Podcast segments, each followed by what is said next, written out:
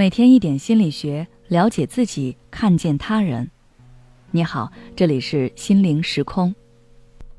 今天想跟大家分享的是匮乏型养育孩子的难言之痛。作为父母，在孩子的成长过程中，你是否对孩子说过这样的话？你要省着点花，家里不太宽裕。你这件衣服是妈妈好多天的工资，你知道吗？在孩子受挫、沮丧时，你可能内心很心疼，但嘴上会说：“现在后悔了吧？一切都是你自找的。”有时候你也许是出于好意，想让孩子更懂事、更听话，才说出这样的话，但无形中却狠狠戳伤了孩子的心。伴随着这类话语成长起来的孩子，心灵遭受的创伤可能要用一生来治愈。这样的养育方式其实是一种匮乏型养育方式，就是说，父母很难给到孩子必要的物质供应和情感支持。在实际生活中，匮乏型养育主要有以下几种表现：第一，情感索取。孩子咕咕坠地，对整个世界很陌生，很难自如应付各类错综复杂的情感，所以就需要父母绽放出自己的精神力量。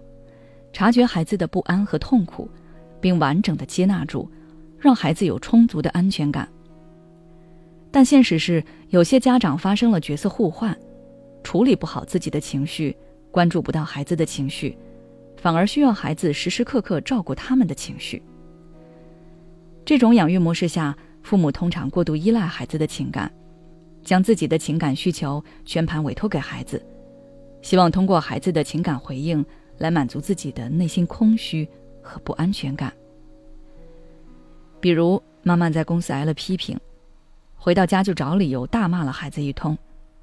孩子很委屈，但又不敢说，只能处处小心翼翼，甚至想尽办法讨好妈妈。情感索取会导致孩子背负过多的情感负担，无法专注于自己的成长和发展。孩子可能会觉得，自己的存在是为了满足父母的需求。找不到自我价值感。第二，情感控制。父母试图通过控制孩子的情绪和表达方式来满足自己的需求。他们可能不允许孩子表达负面情绪，只接受积极的情感表达，对孩子的情绪加以限制或无视。比如，有的父母特别反感孩子哭，一旦孩子哭，便会威胁恐吓孩子。你再哭，我就不要你了。这种情感控制，会让孩子觉得哭是一种错误，自己的情感是不能存在的，从而慢慢学会隐藏、压抑、否定自己真实的情感。第三，贬损和打压。父母可能会频繁的贬低孩子，经常发表否定性评价，甚至使用羞辱和侮辱的言语打压孩子的自尊心。比如，父母经常对孩子说：“我怎么生出你这个蠢孩子？这么简单的题都不会做啊！”哪怕孩子做的不错，也很少会说出鼓励的话，反而对孩子说：“你可不要太骄傲了啊，下次考砸了可不饶你。”这种沟通方式会让孩子产生负面的自我认知，形成消极的自我形象和低自尊心。他们可能对自己的能力产生怀疑。害怕逃避尝试新的事物，对学习和成长产生抵触情绪。第四，暴力和虐待。